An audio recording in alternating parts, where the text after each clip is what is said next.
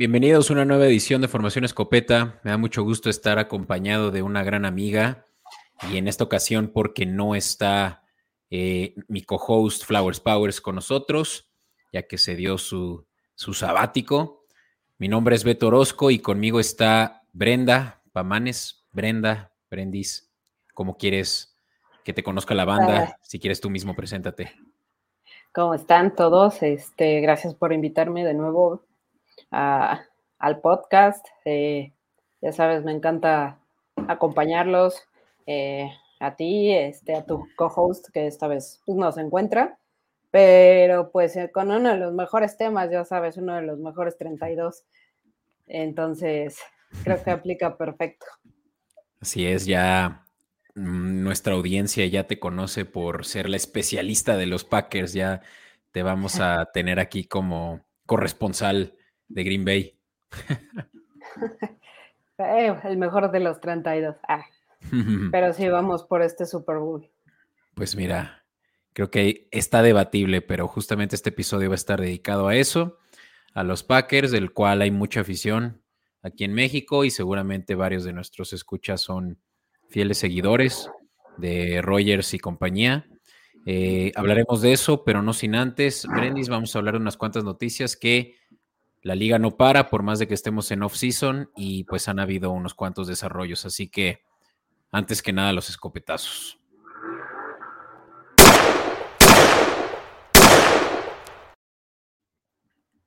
Bueno, pues escopetazos, ya se la saben, pues son esas noticias relevantes que esta semana yo creo que hubo una muy notable, que es que de nuevo se rompió el récord de un contrato para un, para un jugador no coreback, que en este caso sea el más eh, grande, el más choncho de, toda la liga y, en la historia. ¿Y quién mejor que Aaron Donald? Eh, fue pues yo creo que de las piezas elementales por lo cual los Rams se coronaron como campeones en la temporada pasada. Eh, este defensivo, liniero defensivo que pues se separa mucho de la competencia, ¿no? Del resto. Por ahí Cam Hayward ya también tiene eh, algo que decir al respecto, también podemos mencionarlo al rato, pero la realidad es que es Aaron Donald, del, yo creo que el mejor de la historia, y ya entraremos a ese debate, Brendis, pero Aaron Donald acaba de cobrar eh, y esos son 65 millones de dólares en los próximos dos años. Y eso eh, con bonos podría llegar hasta 95 millones entre 2023 y 2024. Sacamos la cuenta y son casi 50 millones anuales y eso es un contratazo de los que pocas veces escuchamos, sobre todo para jugadores no corebacks.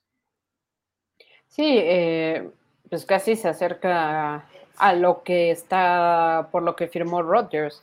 Y, ambos sabemos que Rodgers es cabeza de equipo. Eh, Green Bay depende en un 90-95% de Rodgers.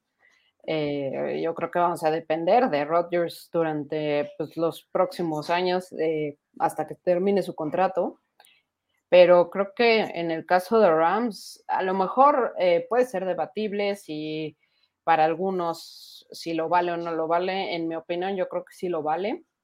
Creo que fue gran factor de que llegaran tan, pero tan lejos en, la temporada y por supuesto del título. Eh, por supuesto, es un gran precedente para otros jugadores, no corebacks, como mencionas, llegar a esos niveles, a esos niveles salariales. Claro, dependiendo los caps de cada equipo, este, en cuanto estén, eh, en gran medida, pues por eh, contratos de ese pelo, pues de ese nivel, se fue Davante Adams de Green Bay a Raiders, eh, a equipos que tienen un mayor cap y que, pues al final, creo sí lo vale, pero sí necesita un gran manejo del cap para los años siguientes eh, Rams, y más tomando en cuenta que no tiene elecciones primarias, secundarias hasta, me parecía que como 2024, por el estilo. Todas las cambiaron para, pues, para obtener el equipo, y en su momento lo dijo, lo dijo el coach, lo dijo el dueño, yo no quiero ganar en 5, 10, 20 años, yo quiero ganar ahorita. Entonces voy a gastar todo para ganar ahorita. Y creo que lo siguen haciendo, creo que quieren, pues quieren buscar ese bicampeonato probablemente, quieren, y más con una división que se está cerrando tanto con todos los movimientos que ha habido. Sí, y bicampeonato que no hemos visto desde los Patriotas hace más de 20 años. Eh, creo que sí, los Rams tienen un, una fórmula ganadora y esa es el ahora, ¿no? Eh, enfocarse en el ahora. Obviamente que esto los pone en jaque para tal vez los próximos años en términos del salary cap, tú lo dijiste, pero hasta eso no están tan mal sabiendo que hay equipos que están en los números negativos para este año, como los Santos, eh, como los Giants, si no me equivoco, y otros equipos. Y los Rams están, eh, sí, eh, son de los que menos cap space tienen, por lo menos para el 2023. No obstante, pues han manejado bien realmente sus recursos, ¿no? Ya enfocándonos en Aaron Donald, este contrato que promedia 31 millones de dólares anuales. Recordemos que son 65 millones garantizados. Em, lo ponen, sí, en el top 7 aproximadamente de jugadores que más valor anual garantizado tienen. Por arriba de él está, y te sorprenderá, Carson Wentz, eh, Jared Goff, estos dos que fueron seleccionados en, en, como primer y segundo pick en el en el draft del 2016, si no me, si no me falla la memoria. Russell Wilson, Matthew Stafford, Dak Prescott, Derek Carr, Josh Allen, Patrick Mahomes, Deshaun Watson, que recientemente también recibió un dineral. Y como número uno, 50 millones de dólares anuales eh, garantizados Aaron Rodgers, ¿no? Entonces sí, son corebacks el resto y por supuesto que abajo de Donald hay otros muchos corebacks, pero ahí es justamente donde ya empiezan a ver de otro tipo. Tyreek Hill con 30 millones, eh, TJ Watt 28. TJ Watt era el defensivo mejor pagado antes de Donald, antes del contrato de Donald. Eh, chavito de 26 años apenas. Eh, y, ya otros, ¿no? Davante, Davante Adams, Miles Garrett, AJ Brown, pues tienen por ahí también contratos multimillonarios, ¿no? De por lo menos cuarto de millón. Em, que si es merecido, yo digo que, al 100, que 100%, ya que es una clave fundamental del equipo. En realidad es una clave fundamental la defensiva, ya que al día de hoy realmente no tienen ni siquiera tantos playmakers en la defensiva, a no ser también por eh, Ramsey y por Bobby Wagner, ¿no? Que también son justamente los que complementan muy bien esas otras, eh, esos otros e, e, esas otras posiciones de la defensiva vitales, ¿no? En linebacker y corner. Pero Aaron Donald, pues realmente es que era más que merecido e incluso era tan obvio que él estaba amenazando con retirarse si no cumplían su expectativa, ¿no? Sí, claro. Eh, pues lo mismo que pasó en el caso de Davante. Este, en el caso de Rodgers, si no lo dejaban irse a Green Bay o llegar a un trato con ellos, creo que es, eh, pues a ciertas edades creo que es lo que están, pues la jugada que están aplicando muchos. Obviamente no un chavito de 20 años que lleva dos, tres temporadas en la NFL, pero jugadores ya con experiencia y eso, pues sí, sí prefieren eso a no tener los contratos que quieren, eh, que creen este, merecer, este, sea válido o no. Digo, aquí cada quien tendrá su opinión. Yo estoy de acuerdo contigo, es totalmente merecido. Eh, la temporada pasada, cada vez que Donald se lesionaba o no podía jugar por algún motivo, sí se notaba su, su, ausencia en el campo y era muy marcada, eh, pues esos hoyos en la defensa. Sí, sí se veía mucho. No, no, no es un jugador que pues a lo mejor está, no está, pero lo puedes cubrir de cierta forma, no e-, en su caso sí, sí, creo sí es bastante. Y creo que hasta, o sea, lo que le pagan, lo que le van a pagar, creo que hasta pudo haber, mm, dudo Rams hubiera pagado más, este, porque todavía para posiciones no coreback los pagos no están tan elevados. Eh, pero creo hasta es más válido su pago que el de algunos corebacks que mencionaste, eh, que no tienen los resultados que se han esperado de ellos eh, en los equipos que han estado o no. Sí, exacto. es el costo-beneficio, ¿no? Que obviamente eso es lo que hace que este sea un deporte enfocado principalmente en el mariscal de campo, pues por el upside que tiene.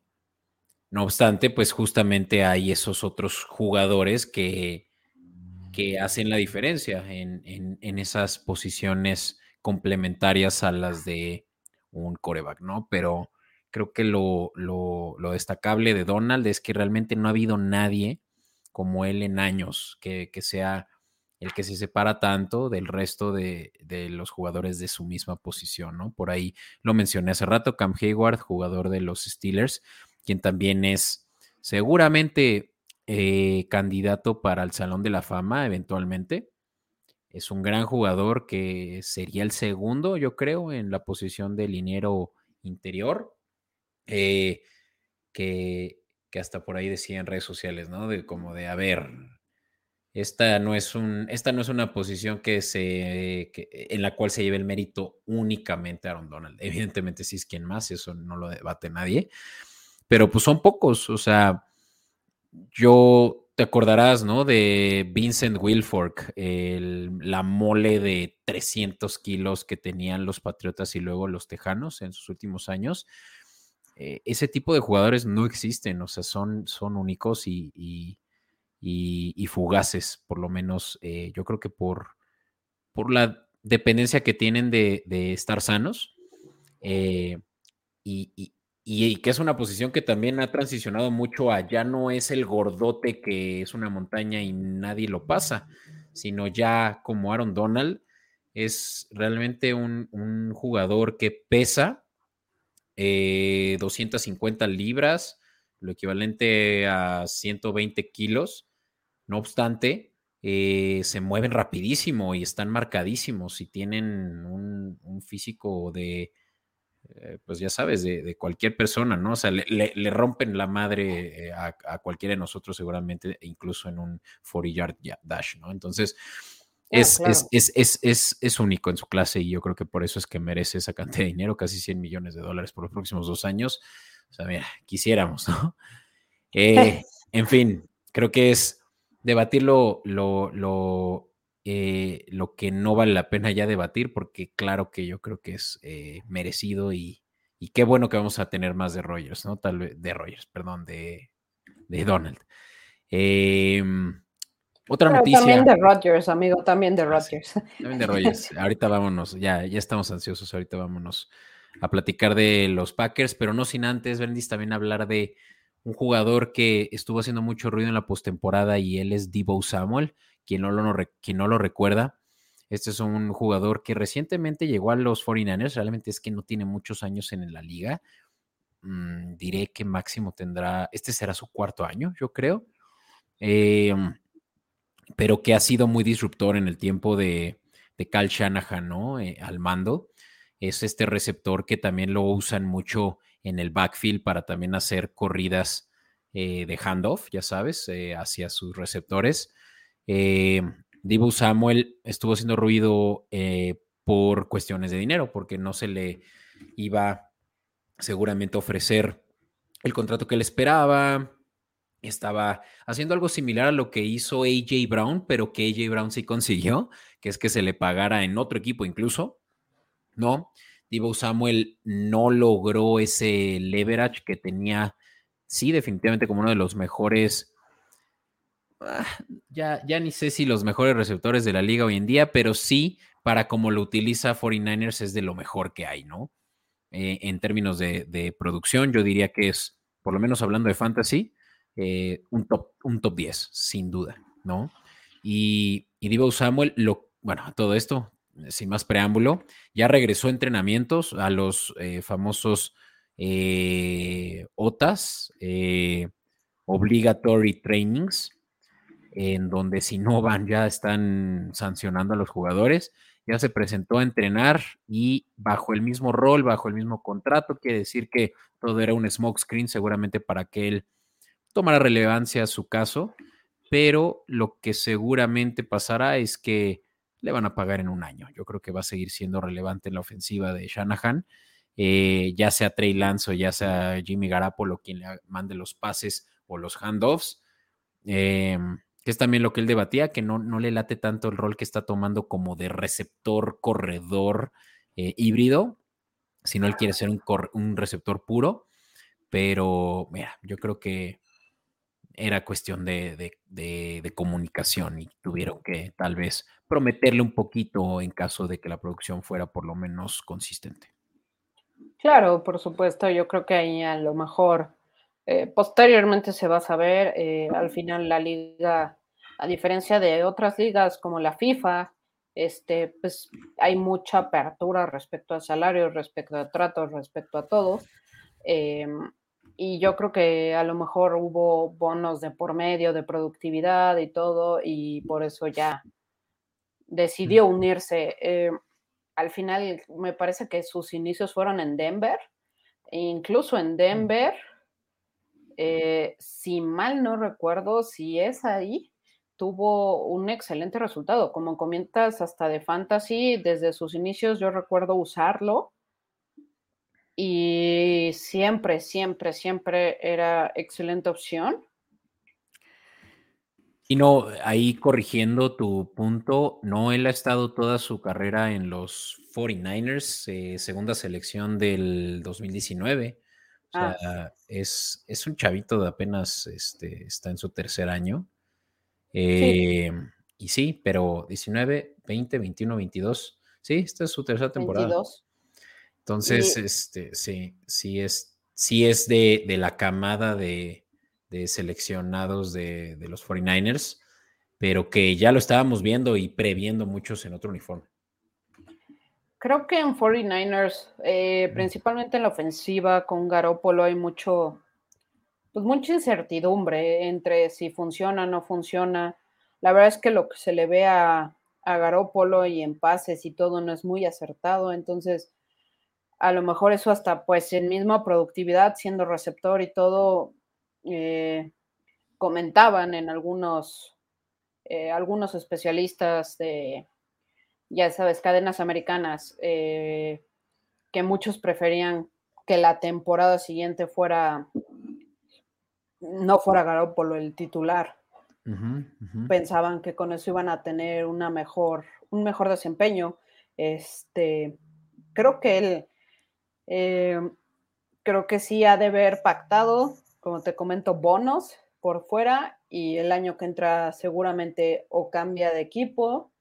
Eh, a lo mejor Denver, que se está armando justamente, em, no sé, equipos que necesiten receptores, eh, no sabemos cómo se vaya a rearmar Texans, que necesita como de todo un poco, más después de temporadas anteriores, y que son equipos con dinero, que pueden llegar a, a pagarle lo que sea que pida, pero todo de acuerdo al desempeño de esta temporada. Entonces creo que lo que más le conviene fuera del trato que haya llegado con, e, con San Francisco es meterle con todo para obtener los mejores resultados posibles y así pues tener armas en verdad para la temporada siguiente.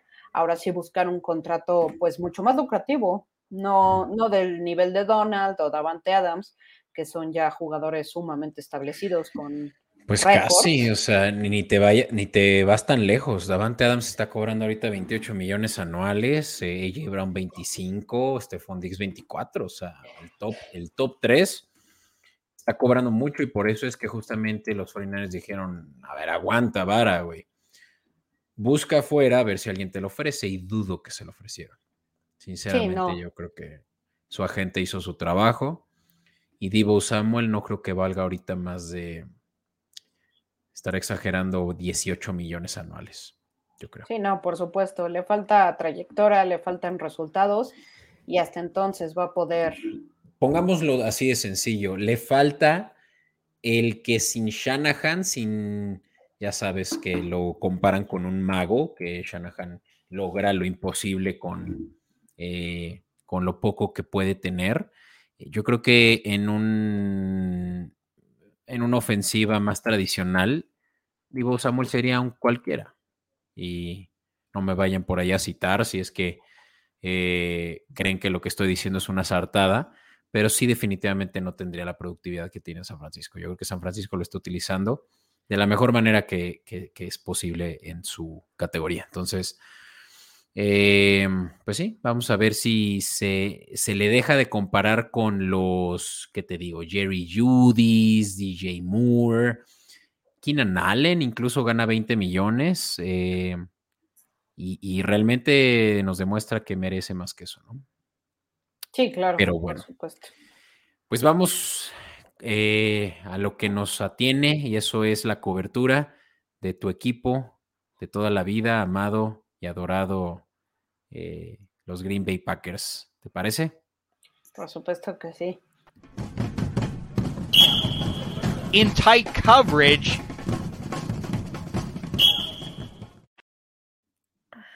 Vale, pues ya lo estábamos ticiando. Esta cobertura especial, como lo solemos hacer en estas off-seasons, en donde hay, yo creo que mucho de qué hablar si realmente le rascamos. Estamos haciendo dive deep el día de hoy de los Green Bay Packers y de los eh, Detroit Lions, pero yo creo que primero vale la pena pues hablar de, de, lo que te motiva de tus Packers esta temporada, Brendis. Así que, ¿por qué no empezamos primero que nada por la pregunta obvia. Este es el año de Aaron Rodgers en el que se va a poder coronar como campeón, que no sucede desde hace 14 años. Híjole. Mira, yo hubiera dicho que sí, con toda seguridad, cuando firmó el contrato. Si no se me hubiera ido la sonrisa cuando Davante anunció me voy a Raiders. Eh, eh, creo que Rodgers sí es pieza clave del equipo en todos sentidos. Este, lo hemos visto hacer magia con 37 segundos en el reloj, sin tiempos fuera. Lo hemos visto tirar pases en donde no se podía. Es uno de esos corebacks que puede ir corriendo, lo tire y donde ve, lo pone. Este, pese a su edad, creo que sigue teniendo un gran desempeño. Eh, creo, James, eh, em, creo depende de cómo funcionen las contrataciones nuevas, los picks que hicieron hacia la ofensiva, cómo se adapten a Rodgers. Y es que aquí el asunto es que sí se adapten a Rodgers un poco, que sepan desmarcarse, porque luego ese es problema, puedes tener el mejor coreback, pero si el, el receptor no se desmarca, no puede estar corriendo toda la vida el coreback y seamos honestos, no tenemos la mejor línea ofensiva. Exacto. Ese siempre ha sido un problema con Green Bay desde hace varias temporadas, que no le dan el tiempo necesario a Rodgers para tirar. Y eso que es uno de los corebacks que, si mal no recuerdo, se deshace más rápido del balón, justo por ese. Sí, o sea, por ese detalle. Creo que tienen pues, a uno de los mejores tackles en David Battiari, que ya tiene varios años en la liga. Eh, su, problema es que es de cristal. exacto. Se lesiona demasiado, es un jugador excelente. Además, tiene una relación muy buena con Rodgers en lo personal, que ah, sabemos que pues, no debería de influir, pero al final sí influye. Entonces, es muy bueno, pero se le, la temporada pasada estuvo fuera toda la temporada. Se supone que esta ya debe jugar, pero pues se suponía lo mismo la pasada. Y ese al final siempre ha sido un problema. A lo mejor nuestro queridísimo número 33 que sigue jugando con su clásico sombrero charro para nosotros. Eh, puede ser un Aaron Jones, puede ser un pues un sustituto para Davante. Fue al final el que lo sustituyó cuando Davante presentó COVID la temporada pasada y fueron juegos buenos. Mientras estuvo Rodgers, fueron juegos buenos, con buenas anotaciones, fueron juegos ganados. Eh, Mira, yo creo que sustituto, sustituto, su segunda, el tercer pick de este draft en, su, en la segunda ronda eh, Christian Watson, ¿no? Él es realmente quien viene a eh, sustituir los, los zapatos de, Donald, de Donald, de, de Adams, que es lo que sabíamos que tenían que hacer, pero que hicieron un poco tarde en el draft. Y ahorita platicaremos de los picks de draft, eh, Brendis, pero sí es Watson, yo creo que la solución corto plazo. Eh, antes de hablar de lo que te tienen ahorita, yo quiero hablar de lo que dejan de tener, y ya lo mencionaste varias veces, pero Davante Adams se les fue a los Raiders por un contrato multimillonario de 30 millones anuales.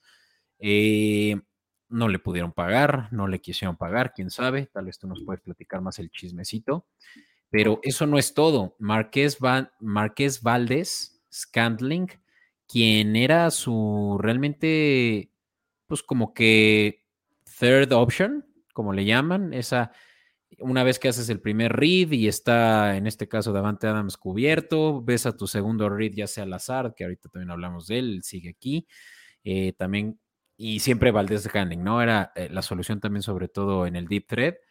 Se les fue a los Chiefs, eh, varios linieros que se fueron, creo que eso también pone en riesgo que en caso de haber lesiones de batear, y ya lo mencionamos, vuelvan a estar ahí frágiles. Eh, y una, una muy importante es la de Sadarius Smith, linebacker, que se les fue a los Vikings también por un contratazo y, él tuvo pues, una muy buena temporada, esta última, por lo que justamente los Packers también tuvieron que contar sus centavos eh, y, y, yo creo que eso también es algo a discutir, ¿no? O sea, hubieran podido salvar a Davante Adams y a Sadario Smith probablemente si Rogers no hubiera sido tan egoísta. A diferencia, por ejemplo, pongo el, pongo el contexto de Brady también para que lo podamos comparar, pues porque Brady también tuvo que tomar, como dicen, eh, pay cuts con tal de mantener un, una armonía en el talento que tenía el equipo y no que todo el bueno, todo, ¿verdad? Pero una cuarta parte del, del salary cap se vaya un solo jugador, que en este caso evidentemente a Rogers le valió. ¿Hubiera habido la posibilidad de, de salvar a estos dos o posiblemente a uno de ellos? Seguramente Davante Adams, en todo caso, con tal de, de poder reestructurar el deal de, de, ambos, tanto de Rogers como de Adams? Mira, eh, por lo que entiendo de lo que se, pues ahora sí que del chismecito que sale, que todo es, ahora sí que escuchas en varias fuentes confiables dentro de lo que cabe del mundo del deporte, pero pues nunca sabes lo que pasa a puertas cerradas. Creo que sí, Rodgers eh, bajando un poco más su salario, creo que sí, sí pudo haber mantenido cuando menos a uno. No, no le veo manera que hubiera mantenido a los dos creo que eran jugadores que pues sí solicitaron muchísimo más de lo que se les pagaba en Green Bay y no había manera que Green Bay lo pagara. Entonces, creo que sí, si Rodgers no hubiera eh, firmado el contrato que firmó, probablemente Adams hubiera estado, o incluso Valdés, porque por lo que entiendo, Adams fue mucho más complejo, ya que él en alguna entrevista mencionó que nunca hubo ni siquiera el acercamiento que él esperaba por parte de, de Green Bay. Este, que como que se enfocaron Green Bay mucho en mantener a, a Rodgers y Adams les decía como, hey, aquí estoy, aquí estoy. Lo cual es, este, pues son de los problemas que siempre ha tenido que en algún punto sí mencionó de las inconformidades que siempre ha tenido Rodgers en el sentido de que los, los directivos, ya que no son dueños, porque pues como sabemos este es el único equipo que no tiene dueños oficiales, sino es todos los que compran acciones del equipo y es básicamente todo el pueblo eh, de Green Bay. Este, la mesa directiva nunca ha tenido ese como approach adecuado hacia los jugadores y hacia sus necesidades y todo. Eh, ha sido de las inconformidades que se tuvieron durante mucho tiempo, en donde se señalaba, oye, me están faltando linieros ofensivos, oye, me falta un corner porque este, no están marcando, fue lo que nos costó el pase hace un par de temporadas, sobre todo cuando fue contra Tampa, eh, el corner.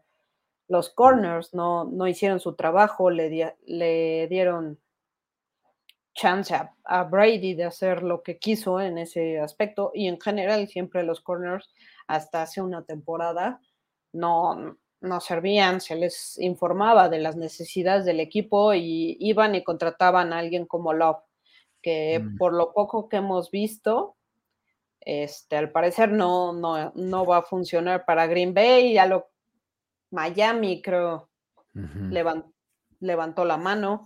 Eh, entonces, uno sí pudo haberse salvado.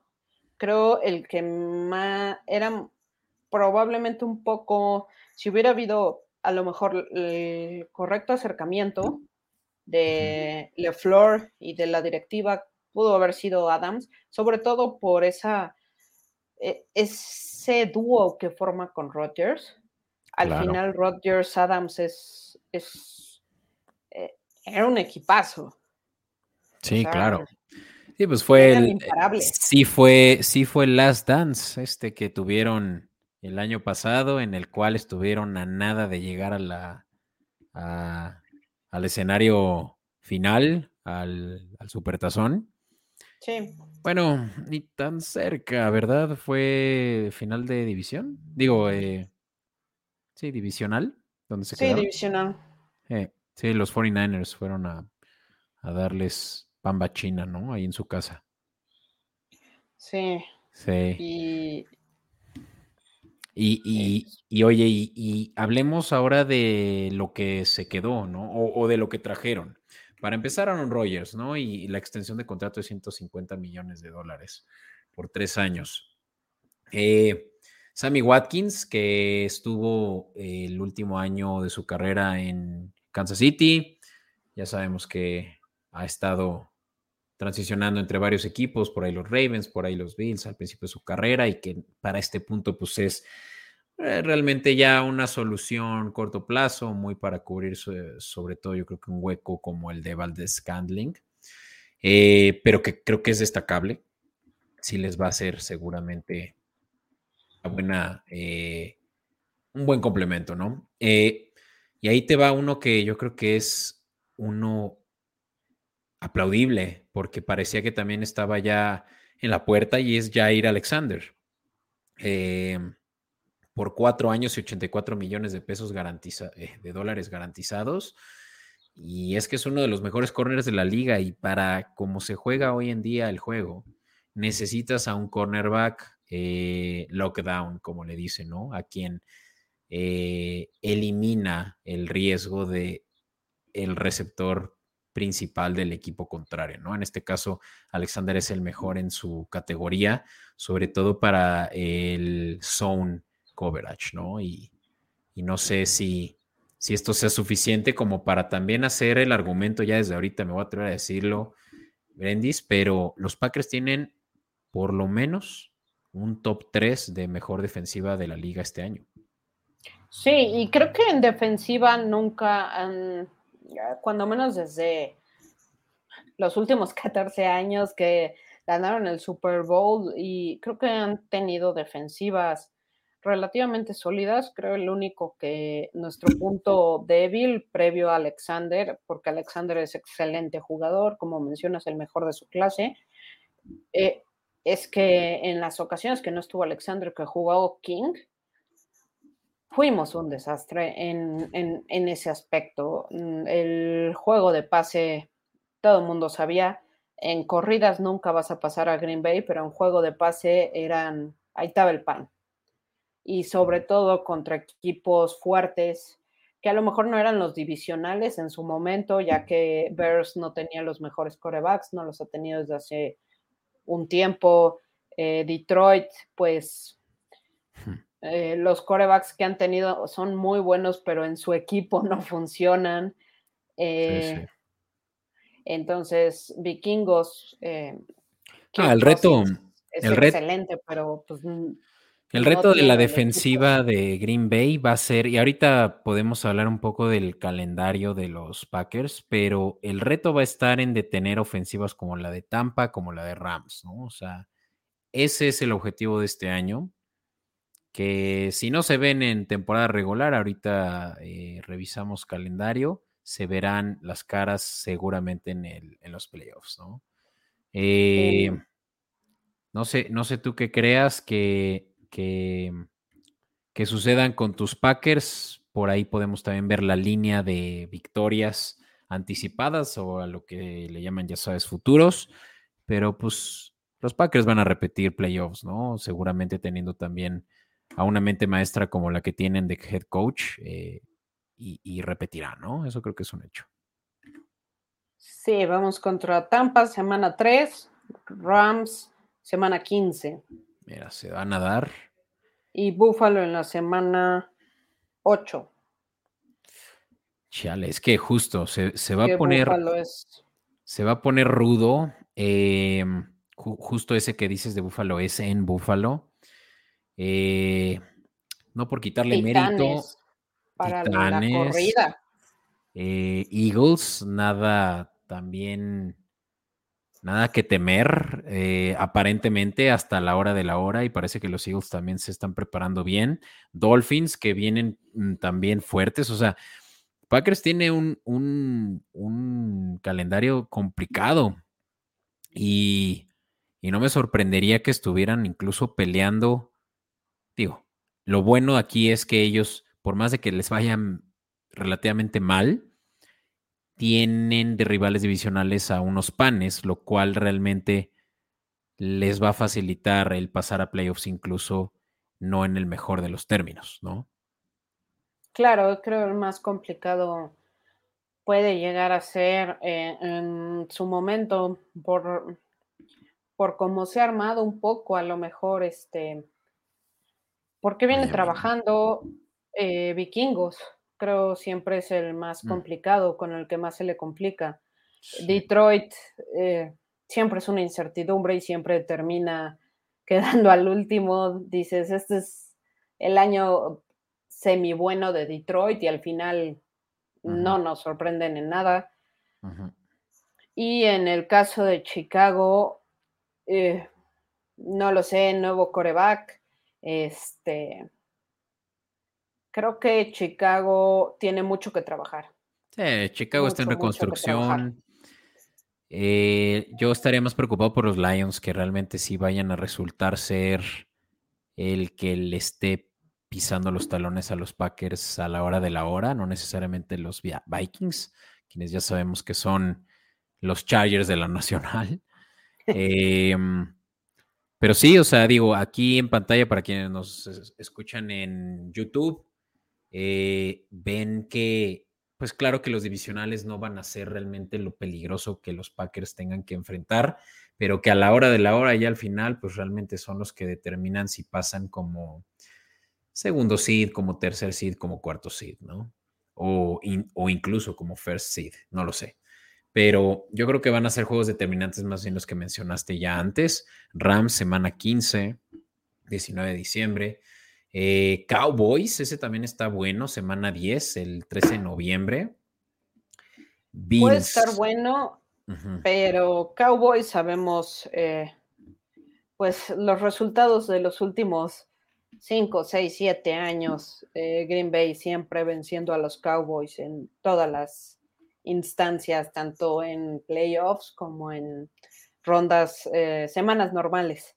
Ujú. Creo Cowboys es de esos equipos que, que son, este año es el bueno y resulta no, no ser el bueno. Creo que eh, Cowboys en su momento, seguramente lo has discutido en, en otros episodios, pero Cowboys, eh, a mi punto de vista, necesita eh, muchos cambios para, para tener un nivel competitivo con lo que ahora se está viendo en la, en la conferencia nacional, que es, es en la que pelean, porque estás yendo contra un Green Bay, en, ahorita de estos años estás yendo contra unos Rams que son potencia, estás yendo contra un Tampa de Brady.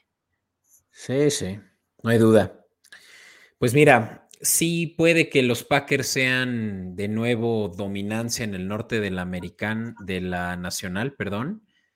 Eh, pero eso creo que no lo vamos a poder, o sea, bueno, no sería tan sencillo de decirlo si no fuera porque yo creo que siguen teniendo una buena, un buen plan a largo plazo y lo que hicieron este draft creo que fue de lo más destacable, bueno, de, todos los equipos, de los más destacables, low key, ¿sabes? Aquí yo creo que defensivo, la manera, en la que, la manera en la que se prepararon defensivamente fue la óptima, viendo en los dos primeros picks del draft, en la primera ronda, por juntar a, de nuevo, ¿no? Porque ellos ya vienen de los Bulldogs, eh, campeones, por cierto, eh, dominando a la NCAA, y es Quay Walker, eh, quien vemos en pantalla, quienes nos escuchan en YouTube, pero también a Devonte Wyatt, quien era posiblemente el favorito para quienes no les gusta mucho la no versatilidad de Davis, quien se fue a los Eagles un poco antes, eh, como liniero interior defensivo.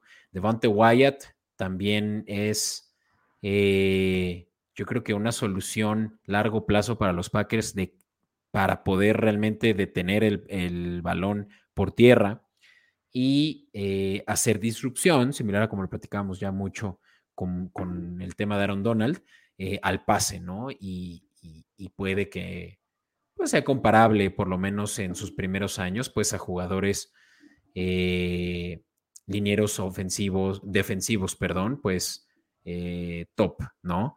Entonces, bien por los Packers en, por lo menos en primera instancia, resolver esas necesidades que la defensiva siempre tienen, por, yo creo que lo que demanda eh, esas posiciones se, llegan a lesionar mucho, llegan a incluso eh, retirarse temprano jugadores. Y luego, ya lo platicamos, Christian Watson, pero también Romeo Dobbs, eh, seleccionado en la tercera ronda, receptor, pues ya le dieron ahora sí toda la, o bien ya se quitaron el peso encima de que no le dan supuestamente, por lo menos en años anteriores, a, Don, a a Rogers, ¿no? las herramientas que necesita para, para hacer eh, más fácil su trabajo. Probablemente fue parte de los eh, del trato salarial. Digo, fuera de los 50 millones, que pues, es incentivo para cualquiera, este, mucho de lo que él, él, solicitaba para quedarse desde años anteriores era tener cierta, pues, que lo escucharan. Eso decía, eso siempre dijo él, yo solo pido que me escuchen, eh, que tomen en cuenta lo que yo necesito para hacer mi trabajo, este, que yo, que tomen en cuenta mi opinión acerca de lo que le falta al equipo. Creo que este es el primer draft que veo en unas, las últimas, en los últimos tres años, tres, cuatro años, en donde Green Bay no hace elecciones tontas en las que, pues, dices, ¿qué estás haciendo? Sí estás haciendo? Creo que por fin llenaron espacios que pueden o no funcionar, porque lo hemos visto muchas veces en donde son estrellas en colegial, llegan y no se, pues no se encuentran en ese equipo, no brillan de la manera que se esperaban y ya cambiando de equipo a lo mejor si brillan o nunca brillan ya a nivel NFL, eh, por más nivel que tenga el colegial, que sabemos tiene un nivel impresionante, no, no va a tener este, esa, eso que tiene la NFL que sí necesitan este cierto, cierto carácter, a lo mejor ya estando en esos campos, con ese público, en ciertos estadios, algo pasa, pero creo que en óptica, por cómo se ve, se llenaron la mayoría de los huecos que ahorita más surgían y a lo mejor se pueden llenar ya posteriormente. Creo que hicieron algunos trades buenos. Es, este, por picks en temporadas siguientes que finalmente nos pueden beneficiar al equipo. Creo que si siguen con esta tendencia, a lo mejor este año no, no lo logran llegar al Super Bowl. Eh, tenemos que ver cómo se adaptan todos, cómo se adapta Rogers a los nuevos, cómo se adaptan los nuevos a Rodgers, la nueva defensiva, cómo se arma, cómo se adaptan entre ellos con el liderato este, eh, de Jamie Alexander para corners, de Batkiari en, cuestión de linieros. Eh, tenemos que ver todo eso, pero a lo mejor en años, pues, en años siguientes, el año que entra, que todavía tiene contrato Rodgers, puede, podrían llegar. Yo esperaría que se armaran para este, porque la verdad es que creo que las temporadas pasadas, eh, la mayoría de Green Bay llegaban, los fans llegábamos con bajas expectativas, porque tenías un, un gran equipo en papel, pero muchos problemas de vestidor en cuanto a Rodgers se va, se queda, Rodgers vacunado, no vacunado, eh, que son cosas que, que pues al final repercuten en el equipo, repercuten en los jugadores. y al final, y llegaron a playoffs. Entonces creo que esta es la vez que más calmado han estado eh, los gossips eh, respecto a este equipo. Creo que es la primera vez en, un par de años, unos dos, tres años, que se ve tranquilo, que todo el mundo eh, entrenando, que ya está, ya está armado el juego. Y, creo que creo que podría ser un buen año. Creo que podría ser un gran año. Malo el calendario tan difícil que les tocó por los por los juegos que ya mencionamos, Rams, Tampa, Buffalo, Titanes, incluso Patriotas, este, son, son, son rivales fuertes. Creo los más fáciles son los divisionales. Claro, claro. Los divisionales sí, Dallas. Y, y hablando de divisionales, o bueno, que tienen digamos, a fin de cuentas, la competencia que hay entre los rivales divisionales que va a determinar quién tiene el first seed. Te voy a hablar de la línea que veo disponible en una casa de apuestas, la cual, eh, obviamente, pone a los Packers como favoritos a ganar la división en menos 182. Quiere decir que, pues, por 100 pesos eh, recibes unos que son como 30 pesos más. La verdad es que no es el mejor de los deals, pero ahí te va uno que sí me gustaría eh, ver contigo. ¿Qué, posibilidades crees que Packers sí rebase las victorias que pone también Vegas en general y ya de ahí otras casas de apuestas y aquí en México seguramente lo van a encontrar en 11.5? ¿Te vas por el over o por el under? De 11.5 para el calendario que marca, me parece que me iría por el over. Wow, ¿en serio? ¿Con todo y el calendario? Con todo y el calendario. Creo que hay, eh, en, términos de apuesta, cuando menos en personal, eh, creo hay muchas eh, como cosas que se tienen que tomar en cuenta. Digo, al final no sabes de lesiones, no sabes de cosas que puedan suceder a lo largo de la temporada.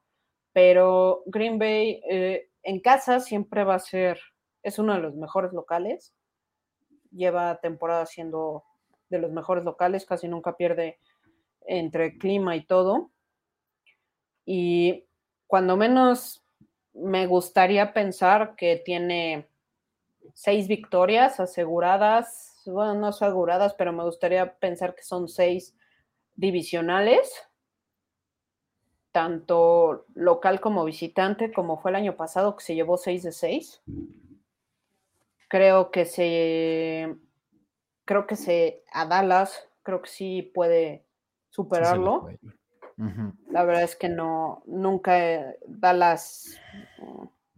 Dallas pues siento que son cortina de humo en, en un sentido que puede ser fuerte. Jets creo que es otro, otro que sí se puede vencer fácil, Washington, ahora eh, hmm, ¿qué es Coronel? Commanders. Los Commanders, creo que son, eh, y Miami, creo que, que hmm. Miami, creo que es un equipo en construcción, entonces habrá que ver cómo, cómo se arman. O sea, creo que Miami tiene muy buen equipo, en prospecto se ve muy bien, pero creo que todavía tiene, son, son un volado en mucho sentido Miami. Sí, pues digo, yo por lo menos tratando de hacer el argumento a favor del over, pon tú que les doy de sus seis juegos divisionales, por lo menos cuatro victorias de esas. Eh, ya lo platicamos, ¿no? Bucaneros puede que sí sea una derrota. Patriotas, híjole, va a estar muy bueno. Yo no estaría muy seguro de que fuera seguro. Giants y Jets, ok, ahí te los doy, van 6, Commander 7, Bills no creo, Cowboys puede ser el octavo, pon tú que te doy el beneficio de la duda con Titanes, 9, Eagles, pon tú que también 10, pon tú que Ramsey muy difícil, Dolphins 11, y ya, ¿sabes? Sí está perro. Justo 11, si es que también le gana a Dolphins en este supuesto no tan conservador. ¿No? Creo. Ah, está bueno. Creo Bills, no sé. Bills, em, Bills, si bien Allen tiene, es un muy buen coreback. Creo, eh, creo que a Bills todavía les falta ese piquito, ese extra. ¿El favorito del Super Bowl? Sí. Creo que Bills todavía les falta algo. Creo, creo Ganarle a los Packers. Ganarle a los Packers de entrada. Eh, Bills creo que de local, creo que un, punto muy fuerte que llegan a tener luego es el clima. Buffalo es un, un, lugar muy frío, no tan frío como Green Bay, pero es un lugar muy frío, neva mucho este, a partir de cierta temporada y ese puede ser un clima muy complicado para ciertos equipos. A lo mejor hay otros como Patriotas, como Green Bay, que están muy acostumbrados, eh, pese a que, no sé, Vikingos está casi en la misma zona que Green Bay, no tienen que jugar en ese clima, entonces se les complica mucho a veces el clima frío. Entonces, eh, ese punto extra que pudiera llegar a tener Bills, creo, lo, lo compensa Green Bay, ya que ellos tienen el mismo clima. Entonces ese punto queda anulado. Y haciendo, que supongo la Flor en su momento lo hará, haciendo una buena cobertura de Allen, eh, Bills no tiene ese gran juego terrestre como lo tuvo en la temporada pasada Titanes, como lo tienen otros equipos que, a lo mejor sí pueden, en caso de que su coreback no, no sea tan potente, pueden depender de ese juego terrestre. Ya. Está bien. En fin, pues mucho de tus Packers. Creo que se dijo casi todo y no todo porque pues obviamente vamos a, a guardar un poco ya para más adelante para nuestros escuchas, Brendis, más sorpresas acerca de pues ya nuestras, ya ahorita platicamos un poco de apuestas, pero ya realmente metiéndonos de lleno a las apuestas, más adelante podrán escuchar ahora sí nuestros picks. Eh, so far, ya escucharon, Brenda dice que 11.5 al over, yo estoy escéptico, pero pues, los Packers son los Packers, siempre han sido dominantes, así que no está tan descabellado. Vamos ahora rápido. Sé que ya estamos un poco pasados de tiempo. Definitivamente vamos a rebasar la hora y por lo cual les agradecemos mucho a todos que estén todavía aquí. Pero pues creo que también es relevante un equipo, Brendis, que para muchos antes era eh, el flan, pero que sinceramente es que después del draft de este año, yo, y ya lo dije hace rato, no me sorprendería que quedaran como segundo lugar en su división y esos son los Detroit Lions, quienes eh, sumaron muchos eh, jugadores buenos y que van a hacer realmente un impacto inmediato a, su equipo. Empecemos por decir que los Lions trajeron a su casa a DJ Shark, quien es eh, indudablemente era el mejor receptor de los Jaguares. se lo trajeron por 10 millones de dólares, lo cual también me pareció una ganga. Josh Reynolds se queda en casa, eh, le quedan todavía dos años de contrato.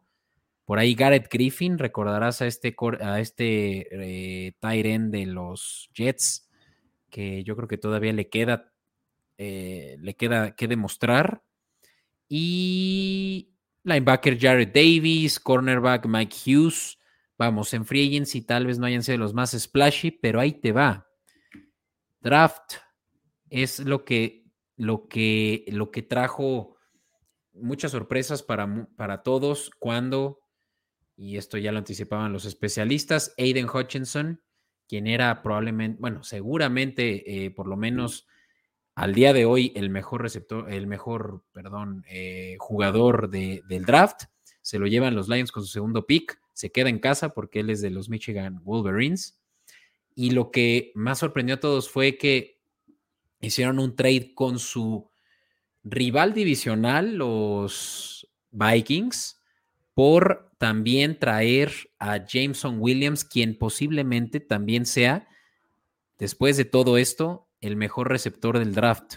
¿Por qué cayó hasta los Lions por ahí del pick? Creo que fue 17, algo así. Porque tiene una lesión y ahorita no está del todo sano.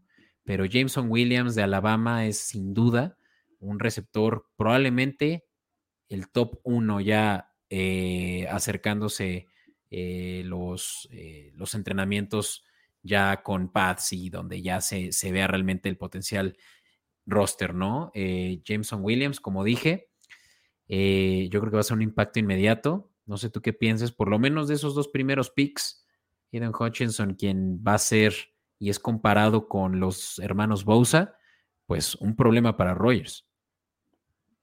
Creo Aiden Hutchinson es de los mejores picks eh, en bastantes temporadas. Creo hicieron una muy buena selección Detroit. Eh, definitivamente va a ser un, problema eh, a nivel divisional. Creo en el caso de, Detroit sí se están armando eh, en papel como deben. Ahora hay que ver qué tal embonan las piezas, qué tal juegan juntos. Eh, creo ahí va a depender muchísimo del, head coach. Creo, eh, a lo mejor si tuvieran un head coach como la Flor, como, eh, no sé, eh, pues no... Dan, Campbell, Dan Campbell no es el, no es el mejor prodigio de los head coaches, pero no tiene, es malo. Tiene, tiene, tiene buenas intenciones. Claro, no, no, no es malo, creo que ha armado buenos equipos en algunos lados, este, pero no es Belichick, no es este, la Flor en sus primeros años ahorita. Eh, la verdad es que no recuerdo el, nombre, tú me podrás decir, Beto, del head coach de Rams. Sean McVay. McVay. Eh, ese tipo de coaches con esto en papel creo que te podrían armar un equipazo creo que te pueden hacer eso. Digo, es que el equipo ya está armado, o sea, te digo. Eh, Nada más es ver cómo se unen. Claro, o sea, para quien no esté muy actualizado con los Lions, recordarán que intercambiaron a su coreback de pues ya casi 10 años con ellos, Stafford, a los Rams a, cambio de Jared Goff, justamente la primera selección de los Rams en ese eh, draft del 2016. Eh, Jared Goff es un coreback complaciente que va a poderte entregar resultados a cambio de lo esperado y que lo esperado, pues algo intermedio. O sea, es un coreback, yo creo que top 15 de la liga, por mucho, y ya me estoy viendo buena onda. Pero ahí te van las armas que tiene Jared Goff. Para empezar, tienen a. Em, ¿Cómo se llama? De Andre Swift, ¿no? Eh, corredor en su tercer año, ahora en 2022, quien está también valuado como uno de los mejores corredores por, eh, por analistas de fantasy, ¿no? Está Jamal Williams, aquel que hace muchas bromas en las press, press conferences, que de hecho es un ex-packer tuyo, eh, quien también yo creo que es una buena dupla, pero ahí, ahí van los receptores. Ya hablé de Jameson Williams, eh, receptor que seguramente se va a posicionar hasta arriba del depth chart. Y está Amon Rath St. Brown, quien fue un underdog entre todos los receptores que salieron de la camada del año pasado, que fueron muchos, ya Chase, ya hemos platicado de varios. Eh, eh, dominantes, pero Amon Rath St. Brown está también como uno de los mejores eh, picks de los Lions, yo creo, de los últimos años. Y ya lo decía, ¿no? DJ Shark, quien yo creo que va a ser un excelente tercer receptor, viniendo de ser el primero en Jaguares. Y de nuevo, ¿no? Josh Reynolds, quien estuvo sus primeros años en Raiders y que es un buen receptor eh, que, complace por lo menos también esa, eh, esa rotación, ¿no? Necesaria. Y, ahí te va, TJ Hawkinson, uno de los mejores tight ends de la liga, por lo menos también según los números que, vimos, sobre todo en su mejor año en 2020. Eh, podemos esperar que realmente Goff tenga muchísimas armas a su disposición. Y eso sin hablar de la línea ofensiva, Brenda, que tienen una de las mejores de la liga. Recordaremos que el año pasado su primera selección fue Penay Sewell de Oregon y, no han hecho más que muy buenas contrataciones en su línea. Claro, Goff, eh, mi, eh, creo todos eh, todos los jugadores creo están muy bien. Mi problema ah, probablemente con esa ofensiva de Detroit es Goff. Creo que por algo Rams se deshizo de él con tanta facilidad por Stafford y digo, en su primer año en Rams, eh, campeón de, de Super Bowl y pues Detroit último lugar. Eh, perdían de la manera más hermosa por palizas, este, sin meter puntos. Entonces creo que eh, creo que Goff es el que se tiene que poner mucho las pilas para, a lo mejor tiene las armas, pero para poder llenar esos zapatos de líder, poder llenar esos zapatos que se necesitan en cualquier equipo con un excelente, eh, excelente coreback. Todos los equipos que, que se sabe que son campeones generalmente su arma principal es su quarterback y creo que Goff no está a esos niveles. Sí, no, no. Goff nunca va a llegar a esos niveles. Goff es transicional. Ya lo vimos en un eh, en un Super Bowl. Cuando llegaron en el Super Bowl 5. Para esto es que Fran es eh, muy bueno para corregirme si es que me equivoco, pero si no, si no me falla la memoria, es Super Bowl 54, es muy reciente que estuvieron los Patriotas, no, 53. 53.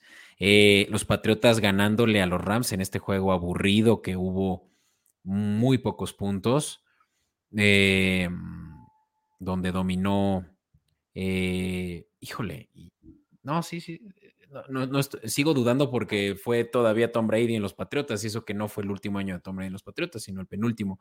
Pero ahí vimos a Jared Goff, ese es mi punto, donde estuvo muy cerca de lograrlo con todo y que es este coreback que carece de muchas eh, aptitudes, empezando de líder. Yo creo que no es el mejor líder también en el locker room, eh, pero, pero logras como que navegar alrededor de, poniéndole un buen talento alrededor de, su, eh, de su nivel, ¿no?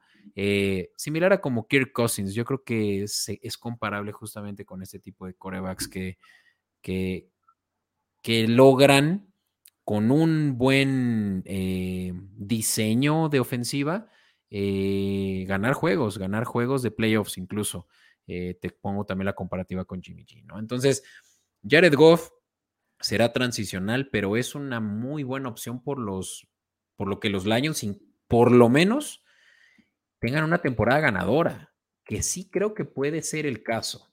Y ahorita te voy a decir los Lions cuánto pagan si, si, si te fueras porque ganaran la división. Sé que es mucho pedir, pero ya lo dije, creo que por lo menos pueden ser segundo lugar fácil en esta división tan papita, pagan más 110. Eso es más 100%, eh, perdón, más 1000% lo de tu apuesta. ¿Sí? Eh, sí, dije 1100, dije 1100, ¿verdad? Sí, más 1100. Eh, el over-under de los Lions te va, está en 6.5. Lo escucharon primero información escopeta. Yo digo que eso es un over seguro con el roster que tienen y con la división que tienen. Yo no estaría, bueno, no sé en cuanto a calendario. Mm, ahorita te digo. El calendario de los Leones es el siguiente. Me lo voy a echar de fregada y ya tú me vas diciendo, incluso si quieres, ve contabilizando sus victorias. Semana 1, Eagles. Semana 2, Commanders. Semana 3, Vikings. Semana 4, Seahawks. Papita. Semana 5, Patriotas. Semana 6, descansan. Creo que eso es bueno, que descansen temprano. Semana 7, Cowboys. Semana 8, Dolphins. Semana 9, Packers. Semana 10, Bears. 11 Giants, 12 Bills, 13 Jaguars, 14 Vikings, 15 Jets, 16 Panthers, 17 Bears, 18 Packers. Van a ganar 6. I can bet you that. Creo sí,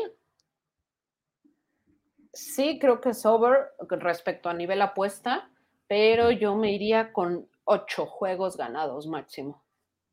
De poca madre, es súper buen valor. en ese caso, la de 6.5, que el momio paga es. Ay, aquí está. Menos 100, ah, más de 6.5 más 120. Sí, gana 120 si apuesta 100. Pero sí, o sea, creo que pueden ganarlo los Commanders.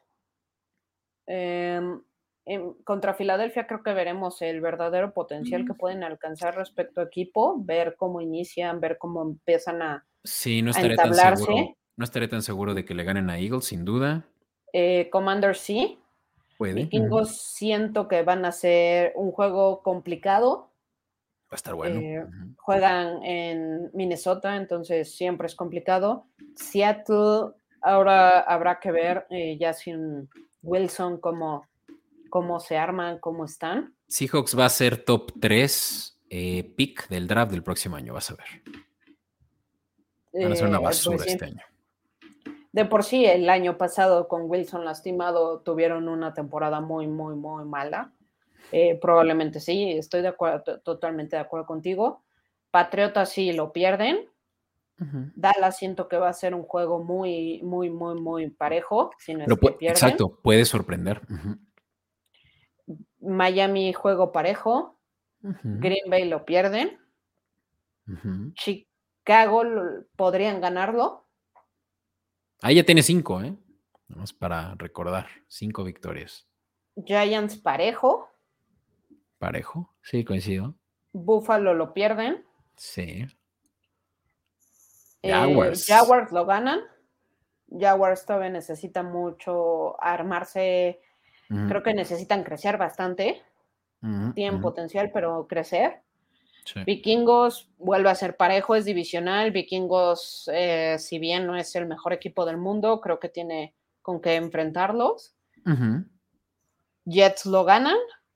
Panteras, no lo sé, yo creo que lo pierden. porque además, sí. pero, pero yo creo que lo pierden. Juegan en, Carolina, mm. gana Panteras. Ok. Digo, es que tú estás un poco biased. es mi segundo equipo, en efecto, pero siento que Panteras eh, a Detroit sí ganan en Panteras, en Carolina. Mira, aún así ya superaste 6.5. ¿eh? sí, yo digo que tienen 7, 8 victorias cuando mucho. Los dos de Green Bay sí los pierden. Chicago siento que ganan uno y pierden uno. Y Vikingos estoy indecisa entre si ganan o pierden. Creo que esos, eh, esos divisionales entre ellos, entre los tres, eh, Detroit, Vikingos y Chicago, creo que son volados siempre que juegan. Creo que son juegos muy cerrados, creo que son juegos con mucho pique por, por, las mismas que siempre hay divisionales. Pero no tienen un calendario tan difícil. E, e, ese sí es algo que les, les beneficia bastante a Detroit. Tienen un calendario bastante, bastante fácil. Jets, Jaguars, eh, Panthers, Commanders. Commanders. Giants. Giants. Neta, creo que nada más por gusto, o sea, por, por, emoción, le voy a apostar al over. Porque me, me emociona ver a los Lions ganando por primera vez en años. Sí, claro, son, son de esos equipos que hasta, pues aquí en México es algo así como ver ganar en su momento al Cruz Azul un campeonato o al Atlas. Eh, son, son, son equipos que ya por tanto que pierden dices, ya que ganen, pobrecitos. Ya chole, sí, sí, sí. Sí, sí, sí. Siempre, siempre los mismos.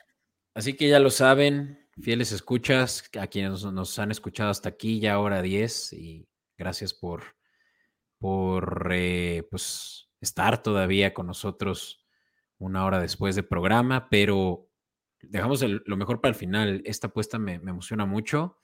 Los Lions me emocionan. Tal vez no tanto a ti, Brendis, pero, pero sí, sí son. Sí, sí, sí van a hacerle la vida difícil, por lo menos a los Vikings. Les van a hacer la vida bien difícil a los Vikings esta temporada. Vikings desde hace años creo que es uno de esos equipos que como que se espera mucho de ellos y al final les cuesta mucho trabajo. A lo mejor a veces sí sacan los resultados, pero mientras tanto ya lucharon, nadaron contra marea y no. Sí, nuevo head coach, eh, Davin Cook, que sigue siendo un enigma su, su productividad. Eh, Kirk Cousins creo que también está en... Eh, en sus últimos años de contrato. No, no, no.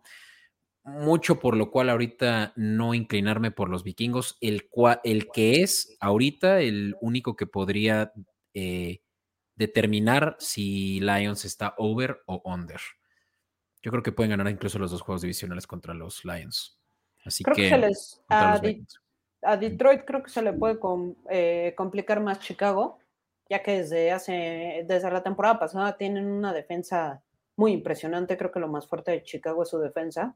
Su ofensiva no trae nada, evidentemente. Ahora habrá que ver con su nuevo eh, quarterback, pero la defensiva de Chicago se ha armado desde hace unos años y, es muy complicada esa defensiva.